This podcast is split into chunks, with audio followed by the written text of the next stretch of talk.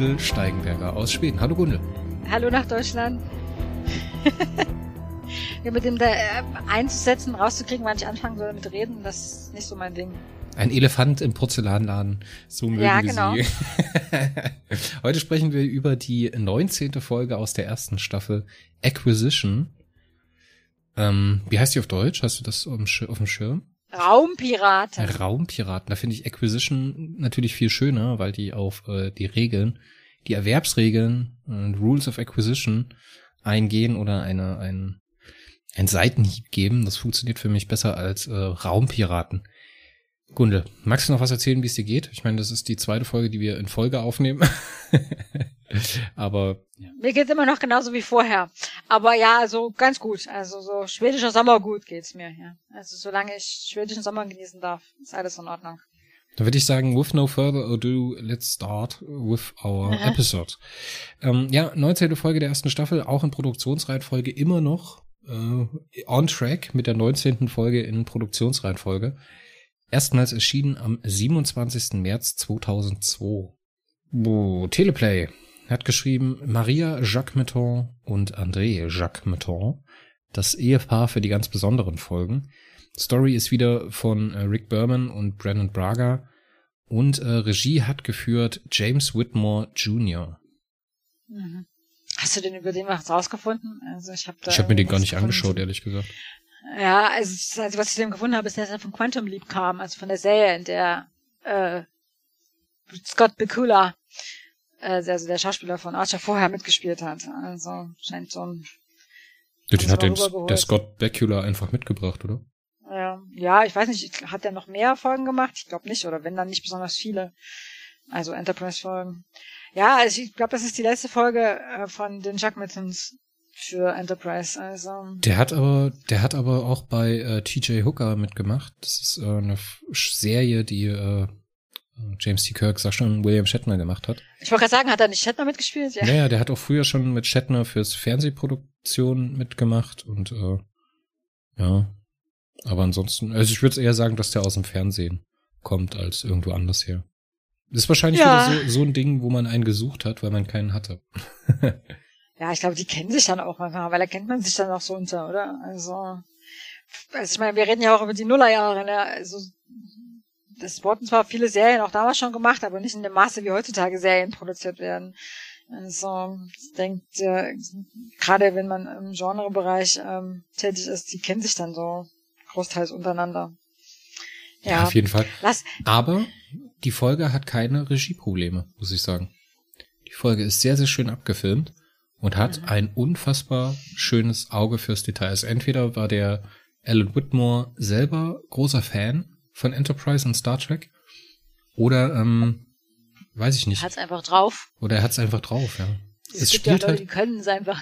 Es, was cool ist in der Folge, was anfängt, äh, dass man mit der eigenen Seriengeschichte anfängt zu spielen. Und das auch schon in der ersten Staffel nach 20 oder nach 19 Folgen fängt man an, auf vorhergehende Folgen zurückzugreifen in so einem tongue-in-cheek, ja, ja. also ein bisschen humoristischen Denken. Da sind ja. ein paar Momente drin, die da angeführt werden. Ja, ich glaube, das ist so eine Folge, wo die man entweder total, total cool findet oder ganz grauenhaft. Also ich habe auch Rezensionen gelesen von Leuten, die sie fürchterlich fanden. Ja, Brennan also Braga fand sie nicht gut, gell? ja, also es gab Leute, deren ähm, Meinung, also ich lese ja mal diesen Movie-Blog, ja, zum Rezension, der hat die zum Beispiel total niedergemacht, die Folge. Er konnte sie wirklich gar nicht leiden. Die schlechteste Folge der ersten Staffel und so weiter. Ich weiß überhaupt nicht mitgehen. Also, aber lass uns erstmal die, die Handlung, uns mit der Handlung widmen. Bevor wir das machen, würde ich mal ganz gerne noch über die Gast, Gaststars reden. Oh ja, die Gaststars. Ich habe mich die ganze Folge dachte ich dachte, sag mal, der Schauspieler von Muck, also einen der Ferengi, ja, ich dachte, sag mal, der kommt ja aber bekannt vor. Dieser Mund, den hast du ja schon mal gesehen. Ist das etwa Jeffrey Combs? Ja, also ich habe den am, am Mund wieder erkannt. Ja, der hat so eine ganz spezifische Lippen, ich weiß nicht, keine Ahnung und ähm, ja, ich wusste nicht, dass er da mitspielt. Der hat, halt der hat halt einfach ein Gesicht, der Typ. Ja, aber also die Art, wie der redet und so, ich dachte, aber der kommt ja aber bekannt vor. Wen ich aber nicht erkannt habe, ist den Schauspieler von vom Chef der Ferengi, den vom Ulis. Also den habe ich nicht wiedererkannt. Also, das habe ich dann erst rausgefunden bei der Recherche, wer das ist. Die Gundel hat gerade einen Fehler gemacht. Äh, Jeffrey Combs hat mhm. Krem gespielt und nicht Muck. Clint Howard, ah, ja, meine hat, ich, ja. Clint Howard ja. hat äh, den den Muck gespielt und der taucht schon als Barlock in äh, The Carbonite Maneuver in TOS auf und ist auch zuletzt in äh, Discovery aufgetaucht als Creepy Orion. ja. Ganz toller Typ. Ja, stimmt, ja, hab ich schnell gebracht, aber ja, aber, Cram ist doch der, der die, also mehr oder weniger die Hauptrolle spielt von diesen, ähm, von den Ferengis, oder? Also der genau, ist der dann, haben wir, dann haben wir noch äh, den, äh, ja, den etwas blassen Ferengi, den Matt Malloy, der so ein bisschen ja, das Fähnchen Grish heißt der, glaube ich. Grish, genau. Ja. Und der, das ist der Cousin, der Cousin von von Krem, oder? Also oder ist das der Chef der? Nee, Ulis äh, ist der. Ulis. Ulis ist der, der Ulis Cousin. Ist der Okay. Und ja, äh, Ethan Phillips spielt den Dritten im mhm. Bunde. Das ist der Nilix-Schauspieler, der spielt den Ulis. Und den habe ich nicht erkannt. Äh, nee, den habe ich auch nicht erkannt. Also. Ich liebe ja Nilix. Nilix ist. Ja, also auch meine, einer meiner Lieblingscharaktere. Ach, Nilix. Der ist äh, Dr. So Flox, Dr. Flox in Voyager für mich. Ja, stimmt, ja, der hat so eine ähnliche Funktion, ja. Ja, aber ich mochte den einfach, der war immer so gut drauf und der, ja, so viel gute Laune verstreut und ja, er tat mir immer so leid, weil er da mit dieser Frau geschlagen war, die bloß sieben Jahre lebt und das hat sich dann irgendwie erledigt gehabt nach einer Weile, aber trotzdem, und, also ich mochte Nilix, ich mochte Nilix immer sehr gerne, ja. Also, ja. Der ist ein sehr, sehr tragischer Charakter, aber wie der anfängt in Voyager, also Ethan Phillips in Voyager als äh, Neelix, wie er da dieses erste Mal, das erste Mal ein Bad nimmt auf der Voyager. Das oh, ist so ja, fantastisch ja. mit den Füßen, das erste Aufeinandertreffen mit Tuvok, das ist einfach nur ein, ein Diamant der Scheißigkeit. Ich meine, Neelix, da kann man sich drüber streiten, kann man von halten, was man möchte, aber da ist es wirklich, hm, trifft genau meinen Geschmack. ich ja. liebe den. Aber lass uns doch mal mit Acquisition oder äh, Raumpiraten anfangen, was eigentlich in der Handlung so passiert. Die Enterprise treibt im All. Ein Schiff nähert sich. Und man sieht Ferengi ja. die die Enterprise betreten und sich auf Ferengi, also ich weiß nicht, ob die Sprache der Ferengi auch Ferengi heißt, aber jedenfalls in ihrer eigenen Sprache unterhalten und ohne Untertitel, oder? Also im Englischen gab es dazu keine Übersetzung. Im Deutschen gibt es auch keinen Untertitel dazu, ja. genau. Die Folge funktioniert die ersten Minuten und das ist was, das ist super mutig, muss ich sagen. Zum einen haben sie ja in den Openern selten nicht den Lead Actor von der Folge drin, also den, den Hauptschauspieler. Ne? Ist ja bei Star Trek immer so, dass die Charakterfolgen bei Star Trek immer auf einen Charakter abzielen. Also, keine Ahnung, dann bekommt Reed seine Folge, dann bekommt Trip seine Folge. Und meistens ist es so, dass der Opener dir das ganz klar zeigt, um wen es in dieser Folge geht. Beim letzten Mal zum Beispiel bei äh, Rogue Planet ging es um Archer. Das heißt, wir haben im Teaser direkt Archer in einer komischen Situation, wo er so in Position gebracht wird für die, für die Folgenhandlung. Hier ist es halt nicht so. Hier sieht man halt, wie die Ferengis an Bord der Enterprise kommen. Ist auch ein recht kurzer Teaser. Mhm. Ich mag das, dass die Folge am Anfang ohne zu verstehende Sprache auskommt. das ist ja. sehr, sehr mutig.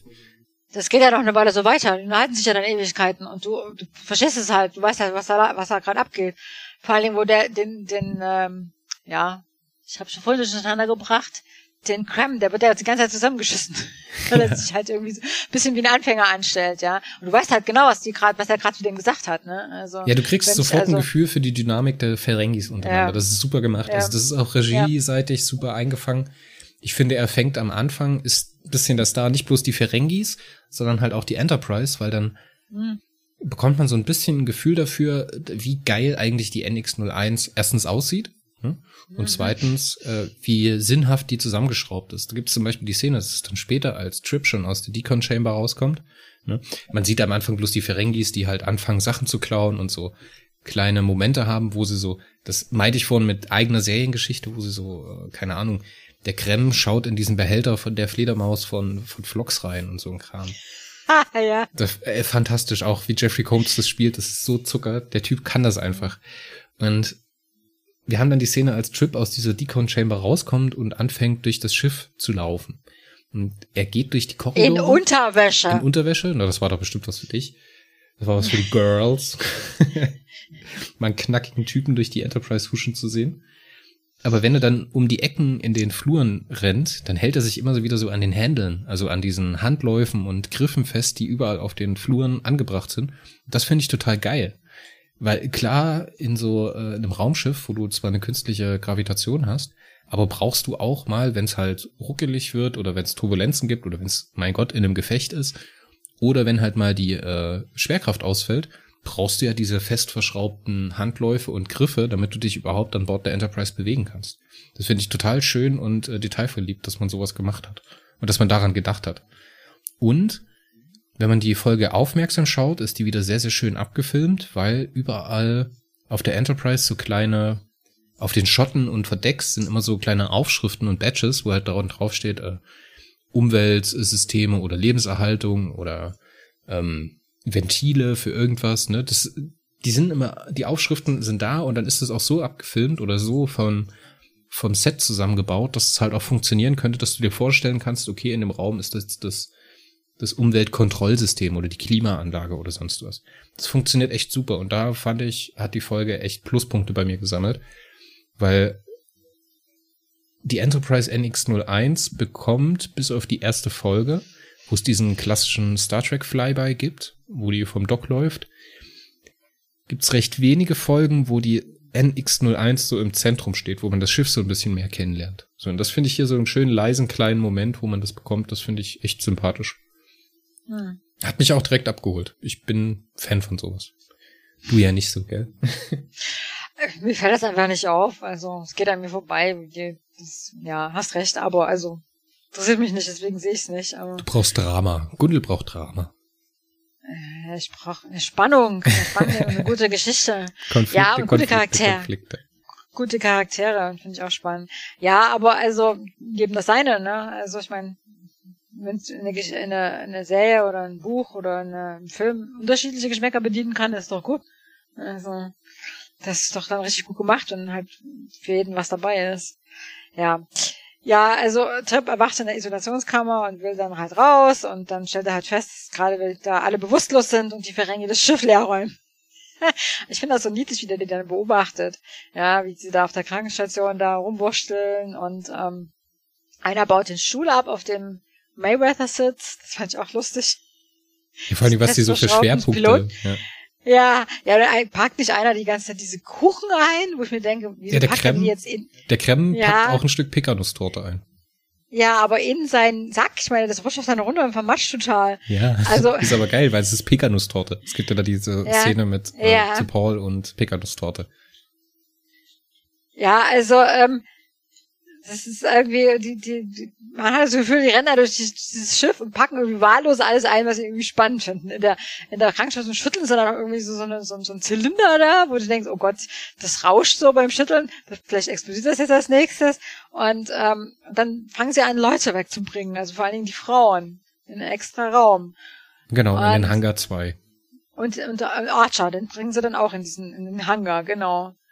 Und wecken ihn dann, um nach dem ich weiß nicht, Ward? Ja, Tresor, haben, Tresor, Schatzkammer. Nach dem Tresor, genau. Nach dem Tresor zu fragen. Weil sie goldgepresstes Latinum wollen.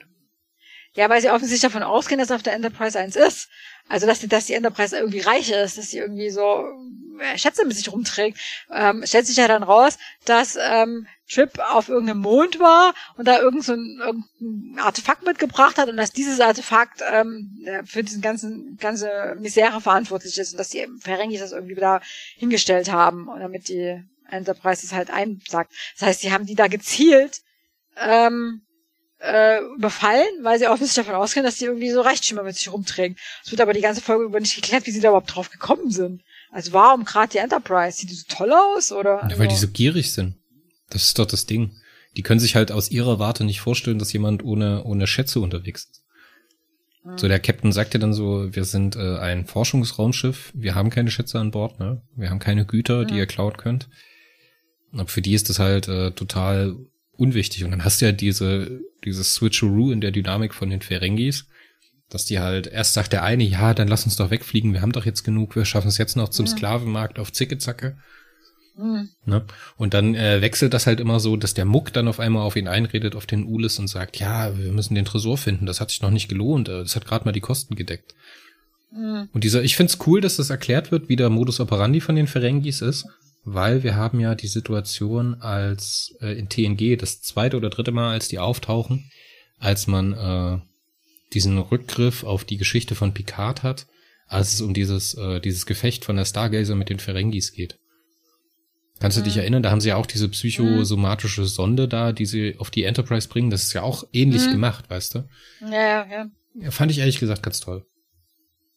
Ja, ich finde auch so die, die, die Dynamik, die, diese, unter den Ferengis, die sich so langsam verschiebt. Ja, ne, der Mook ist das, der, der es unbedingt will, dass er das Wort, dass sie das Wort suchen, dann will er es irgendwann dann nicht mehr. Das verändert sich so im Laufe der Folge, so langsam, so nach und nach. Und ähm, wie sich das auch so verschiebt, wer, wer da jetzt was zu sagen hat und so bei den Ferengis. Ich fand das also richtig gut gemacht. Also ähm, Vor allem ja, also, auch sehr liebevoll, wie die sich verhalten. Das ist, ich ja. meine, zu dem Zeitpunkt, als man das hier im Fernsehen gesehen hat, kennt man ja einmal die Ferengis aus TNG und die Ferengis aus äh, Deep Space Nine. Und mhm. ich bin ja immer, ich bin großer Fan von den Deep Space Nine Ferengis, gerade auch äh, Little Green Man, die Folge, als sie in Roswell landen und den chronologisch ersten, erst, also den Erstkontakt mit den Menschen suchen von sich aus. Mhm. Ähm, aber in TNG, als die auftauchen auf diesen Nebelschwaden umwitterten Planeten mit den Energiepeitschen oder so, das sind ja so tierisch, weißt du? Da sind die so äh, gebückt und hin und her und die die verhalten sich so ein bisschen wie Kampfsportler und gerade in der Szene, als hier Archer befragt wird, ist der Muck auch so, der immer wieder so um den Archer rumtigert und ihn fängt an, äh, fängt an, ihn zu schlagen. Immer so mhm. kleine, kleine Hiebe gibt. Fand ich total schön, dass sie das so übernommen haben und dass er halt nicht diese reinen Deep Space Nine Ferengis sind. Ja, ich meine, in, in, in TNG waren sie ja offensichtlich, ah, zumindest am Anfang, als der große Antagonist, als der Gegner gedacht. Das hat sich irgendwie nicht, hat nicht funktioniert. Ja, und dann waren sie halt da so irgendwie so ein Volk, so ein bisschen so leicht böses Volk. Und äh, DS9 hat sich ja sehr viel Mühe gegeben, das halt auszubauen. Ja, aus denen halt so mehrdimensionale Wesen zu machen. Also, und das, es gibt ja unglaublich viele ähm, Ferengi-Folgen. Ja, vor allem also auch Folgen bei den Ferengis, die auch anders funktionieren, wo es um die Sozialstruktur geht, wo es um genau. das Zusammenleben von Mann und Frau geht, wo es, das machen sie ja ähnlich mit den Klingonen, ne, das kann genau, Deep Space Nine ja auch sehr, sehr gut. Ja. Also Wahnsinn, ja.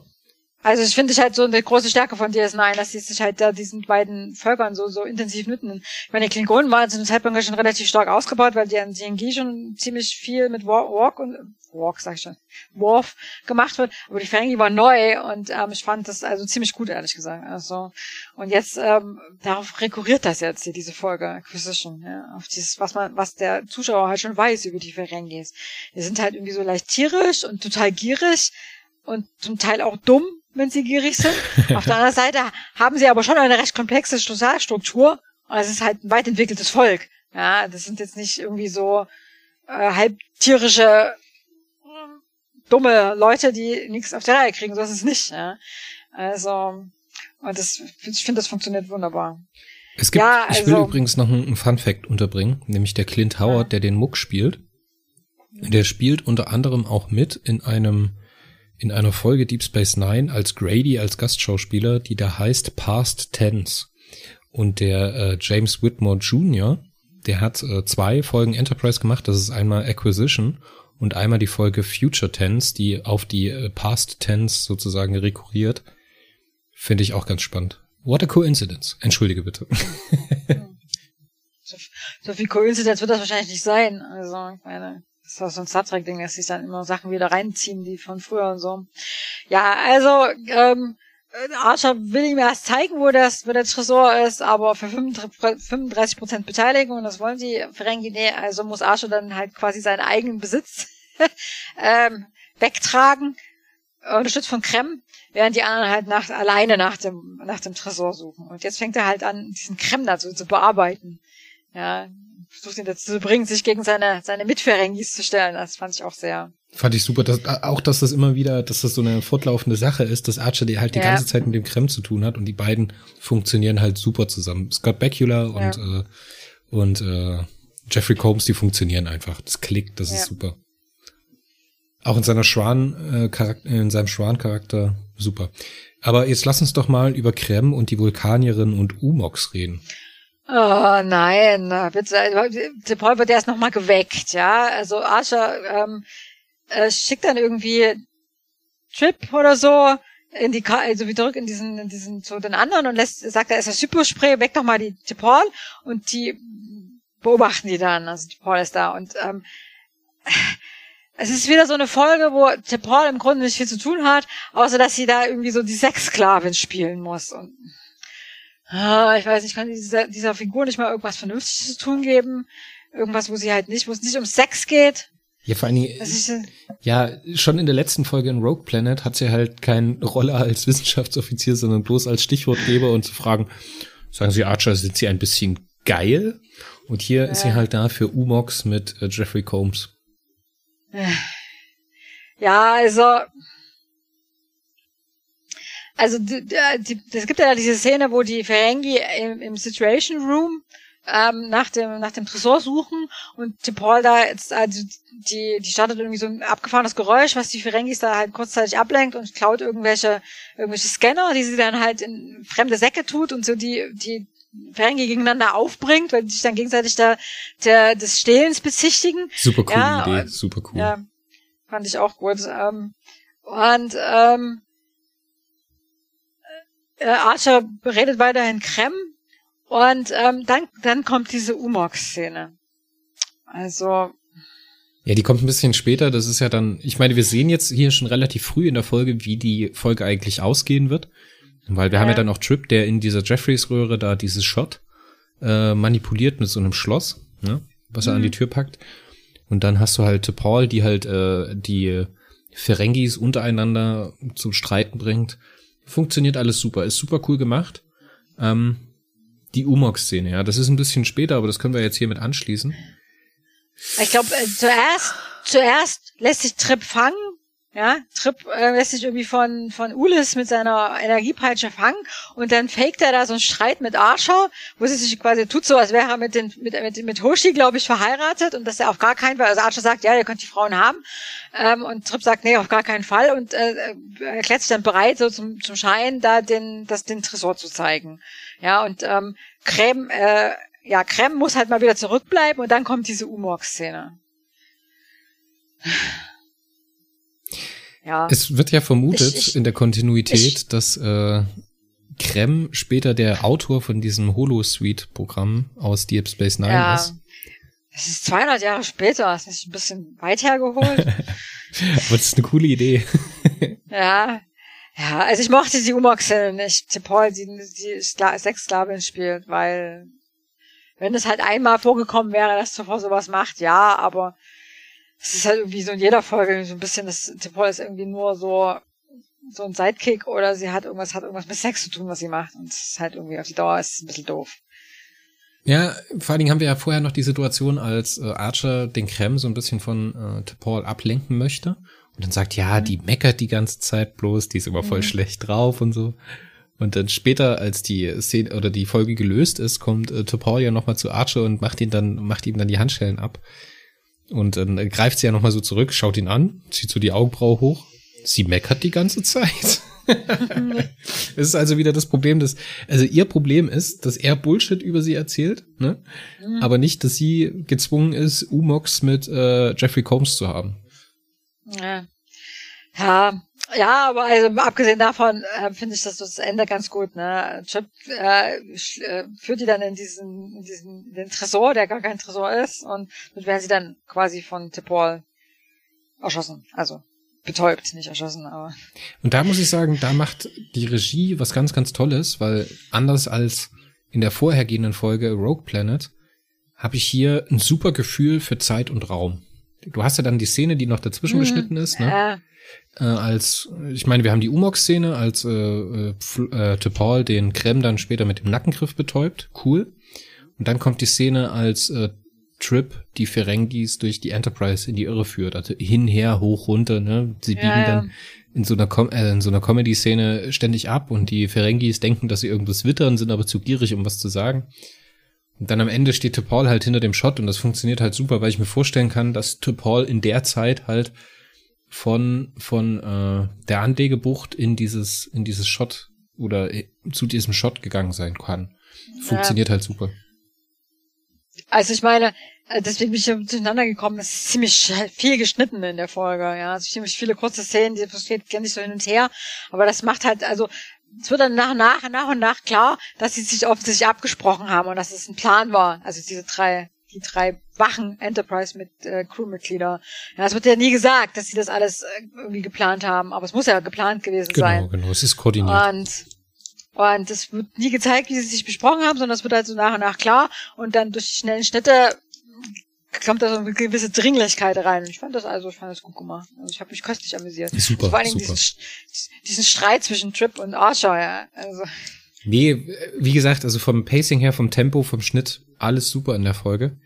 Ähm, und sogar, dass es am Ende die Auflösung gibt, als man dann die äh, Ferengis da betäubt hat zwingt man sie ja dazu, unter äh, Waffengewalt den ganzen Krempel, den sie geklaut haben, aus dem Shuttle rauszuräumen und wieder an den Ort zu bringen, wo sie es in der Enterprise hergeholt haben. Das fand ich ehrlich gesagt ganz toll. Aber ich will noch über eine äh, Szene sprechen. Wie fies ist der Muck denn bitte zum Portos? Wie gemein ist das denn, dass er die, den in eine Kiste einsperrt? Und wie lange brauchen die, um den Portos aus der Kiste wieder rauszuholen? Exakt dasselbe habe ich auch gedacht. Ich dachte, oh, da drin ist eine Kiste, die hat aber gar keine Löcher. Steckt der arme Hund da drin nicht? ja, ähm, äh, er will ihn ja bloß essen, glaube ich, oder? Also. Der Muck will ihn in einen Zoo verkaufen. Ach ja, ja, dann müsste er natürlich irgendwo reintun, wo auch Sauerstoff reinkommt. Ja. Ich meine, der ist ja allgemein so nicht so der Packung, Verpackungsprofi, ne, mit der Pekanuss-Torte. Aber das ist der andere, ne, das ist ja, ich kann die Fangis nicht auseinanderhalten. ja, es ist, äh, also, ja, wie sagt man, Ladungssicherung können die Jungs nicht. ja, nee, die, die klauen auch so ein bisschen wahllos. Also, ne, so ein bisschen, zum Teil auch so ein bisschen.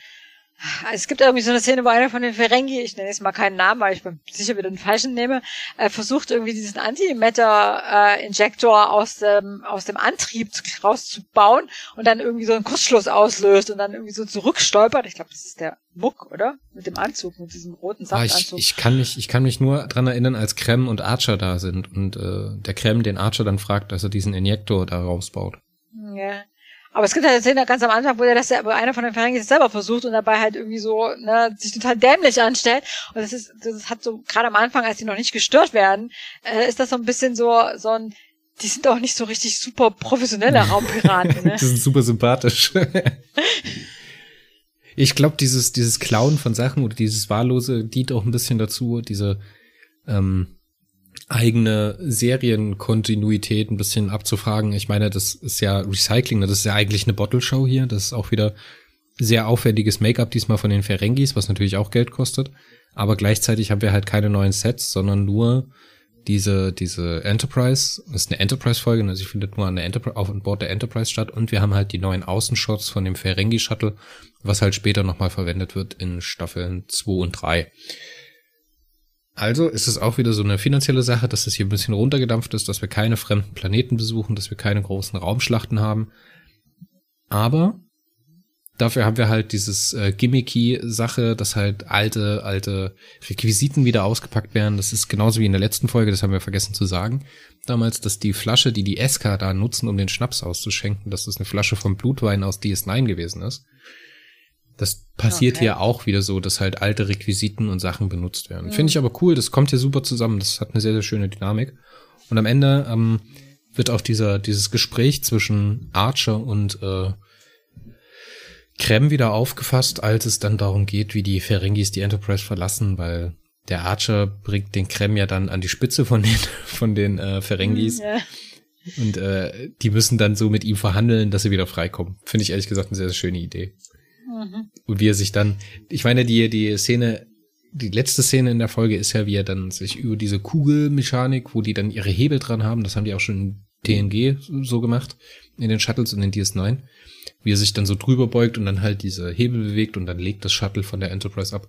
Sehr, sehr coole Endszene und ich find's gut, dass sich ja nicht den Fehler gemacht haben, wieder diesen Brückengag zu machen, dass man am Ende nochmal die Crew zusammen an auf der Brücke sieht, wo es dann noch irgendeinen dämlichen Gag gibt, sondern das ist halt auf, auch wieder so eine schöne Klammer, ne? Es fängt mit den Ferengis an, wie sie anlegen, und es hört mit den Ferengis auf, wie sie ablegen. Das ist eine Ferengi-Folge, das heißt, ähm, da Teaser ja dann doch die Person auf, um die es geht, nämlich die Ferengis.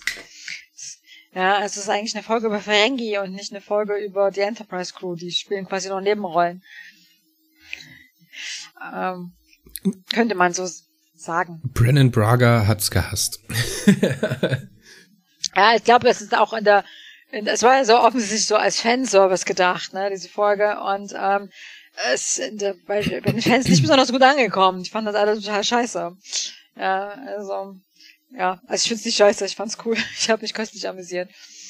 Ja, also Brandon Braga hat gesagt, there's no excuse for the Ferengi. No excuse. Ja. That was an act of desperation. Also das war ein Akt der Verzweiflung. I hated it. Ja, ja ich hasse es. Ja. Aber worüber waren sie denn verzweifelt? Weil die Einschaltquote zurückgegangen ist. Ja, so, ja. Ja, dann haben sie aus Act of Desperation da so eine Folge gemacht und dann ähm, fanden die Fans das noch nicht mal gut. Ja, also vielleicht auch deprimiert gewesen. Ja, obwohl die, die Zuschauerzahlen wieder hochgegangen sind. Die haben fast eine halbe Million mehr als in der letzten Folge. Ja, also ich meine, möglicherweise, also ich meine, die Zuschauerzahlen in dieser Folge sind ja nicht eine Folge dieser Folge, sondern eine Folge der, der Folge davor. Jetzt habe ich zu, zu viel Folge. Folge. ja, das sagst du ja immer, aber ich glaube, die letzte hatte 4,9 Millionen ja. Zuschauer und die hat jetzt knapp 5,5. Hm. Ich würde jetzt mal gerne auf IMDb schauen, was die Folge denn äh, im Gegensatz zu den anderen bekommen hat. Weil so im Nachhinein, After the Fact, finde ich das sehr, sehr gut schaubar habe ich im Nachhinein auch kein Problem mehr mit der Kontinuität, dass die Enterprise, äh, dass hier in Enterprise die Ferengis auftauchen. Ähm, die Folge hat ein IMDb-Rating von 7,6 und liegt damit über Durchschnitt von der ganzen Staffel. Ähm, tja, also wenn man dann sieht, dass äh, bei IMDb so eine Sachen wie Terra Nova eine 6,6 bekommen noch oder halt so Sachen wie Fusion, warte kurz. Fusion hat bekommen eine 7,1. Ja, Ja, ist ganz seltsam. Ja gut, ich meine, das hat man da, also in dem Beitrag ähm, in der Folge zu Fusion haben wir uns ja darüber unterhalten. Das ist jetzt 20 Jahre her. Oder, ja, 20 Jahre her. Ähm, nee, 10 Jahre. Nee, warte mal. 20 Jahre fast, ja. Ja, es ist 20 Jahre her. Ähm, das, äh, das ist einfach die Wahrnehmung, die Eigenwahrnehmung hat sich verändert nicht nur von uns, sondern auch von Leuten, die Star Trek gucken und Enterprise gucken. Also womöglich würde die heute eine komplett anderes, anderes Rating kriegen. Also. Weiß ich gar nicht, weiß ich gar nicht, weil so Sachen wie äh, Fallen Hero, das geht's um den, äh, äh, um die vulkanische Diplomatin, die hat halt eine Achter-Rating, ne? Mhm. Und Two Days and Two Nights, die Hoshi-Folge hat eine 6,8, wobei Fusion halt eine 7,1 hat. Also das ist ganz, ganz seltsam. Konsistenz ist, konsistent ist das meiner Meinung nach nicht. Ja gut, aber ich meine, unterschiedliche Menschen gehen unterschiedlich an solche Folgen ran und haben, priorisieren unterschiedliche Sachen. Mir ist es halt beim ersten Mal gucken überhaupt nicht aufgefallen, dass Fusion halt unter aller Sau im Grunde genommen ist. Also nicht jeder geht da noch hin und und und und rated, ja. Manche Leute denken sich das einfach ihren Teil und äh, bewerten den nirgendwo. Also wie diese Ratings zustande kommen, das ist halt auch ein bisschen schwierig manchmal. Das macht den Sozialwissenschaftler in mir sehr nervös, wenn ich meine, wenn ich meine Stichprobe nicht vermessen kann. Das nervt mich. ja, öffentliche Wahrnehmung. Das ist ein Problem manchmal. Lass uns doch mal lieber über unsere Wertung reden. Gundel, wie schneidet ja. die Folge bei dir ab? Ja, also, also abgesehen von der Umok-Szene, die, dafür gibt's Abzug beim, von mir der neuen. Ganz klar eine neuen, da gibt's nichts dran zu meckern ja. an der Folge, bis auf die Umox. Auch wenn man die Umox halt machen könnte, aber man hätte das auch anders machen können. Man hätte es zum Beispiel mit Vlogs machen können. Ja, also man hätte den Krem auch anders ähm, aus dem Gefecht setzen können oder jemand, jemand anders hätte das machen können. Das hätte nicht unbedingt jetzt Im Grunde genommen, wenn ich darüber nachdenke, ist die Umok-Szene eigentlich kein Problem, weil äh, es passt ja in die Folge, in der Story passt alles rein, fügt sich da gut rein. Das Problem ist nicht die Umok-Szene in dieser Folge, sondern alle anderen Folgen der ersten Staffel. Der allgemeine Umgang mit Tipphall. Genau. Und nur deswegen ist die doof, weil sonst, wenn die alleinstehend wäre und Paul ansonsten ein total gleichwertiges Mitglied auf der auf der Besatz äh, auf der Enterprise wäre und nicht ständig objektivisiert wäre würde, dann wäre das alles kein Problem. Aber so ist es halt leider nicht. Ich müsste jetzt nochmal die Folgen im Einzelnen durchgehen, aber das ist auf jeden Fall absolut Top 3 Material für mich aus der ersten Staffel. Ja, ja, ja. ja. Weil es auch so eigenständig ist, weil man es einfach gucken kann, weil man mal wieder Bock hat auf Enterprise. Mhm. Und halt, weil es ganz viele Deep Space Nine Leute, glaube ich, abholt. Mhm. Ich möchte noch ähm, Fun Fact hinzufügen, ähm, es wird von 173 ähm, Rules of Acquisition, Erwerbsregeln heißt es glaube ich auf Deutsch, hm, ne? Genau. Erwerbsregeln genau. ist die Rede. Und wie, wie viel gibt's denn im 22. Jahrhundert? 200 irgendwas, oder? Also 280 254 oder so? oder so? Ja, also deutlich mehr scheint sich dann so die der ferengische Kapitalismus scheint sich dann noch weiter auszubreiten und noch mehr Regeln zu erfordern, um weiterhin zu funktionieren. Äh, in diesen 200 Jahren. Fand ich auch sehr spannend. Ich habe übrigens von mir, äh, bei mir im Büro auf der Arbeit, eine Pinnwand und da hängen auch die Bekannten. Es sind ja nicht alle 285 ja. äh, Rules of Acquisition bekannt. Bekannt sind, glaube ich, 95 Stück oder sowas. Also, nee, ja. weiß ich nicht genau. Es gibt eine Liste auf der Memory Alpha, habe ich ausgedrückt und an der Pinnwand hängen und manchmal stehen Leute davor in meinem Büro und fragen mich, was das ist. dann, dann bin ich sehr enttäuscht von denen. Ja, ich habe, als ich angefangen zu studieren, ähm, im Mathekurs ähm, jemand kennengelernt. Er hat, ich gesagt, und dem ich gefragt, was ich so gerne mache, und ich sage, ich bin Star Trek Fan. Und er sagt die, ja, ich gucke auch gern Star Wars. Ja, danke, tschüss, der nächste bitte. ich bin mit der bis heute befreundet, aber ähm, manchmal, ne, muss man über seinen Schatten springen. Bei manchen Leuten. Sehr schön, dann äh, lassen wir es gut sein für heute. Das war Rule, äh, Rules of Acquisition, würde ich sagen. Das war die Folge Acquisition Nummer 19 aus der ersten Staffel. Oder Raumpiraten im Deutschen. Kunde, ich freue mich schon aufs nächste Mal. Weißt du schon, wie die nächste Folge heißt? Äh, nein. Lass uns mal gerade gemeinsam reinschauen. Das ist nämlich eine ganz, ganz tolle Folge. Bin ich sehr ähm, auf deine Meinung gespannt. Memory Alpha, ja, da muss ich ja erstmal gucken. Ne? Die Folge heißt im Englischen Oasis. Ich habe absolut null Ahnung. Dann heben wir uns das alles fürs nächste Mal auf, wenn es wieder heißt äh, Pinky and Blue bei Warpcast zu Star Trek Enterprise. Auf Wiederhören, Kunde. Bis zum nächsten Mal. Hey du nach Deutschland.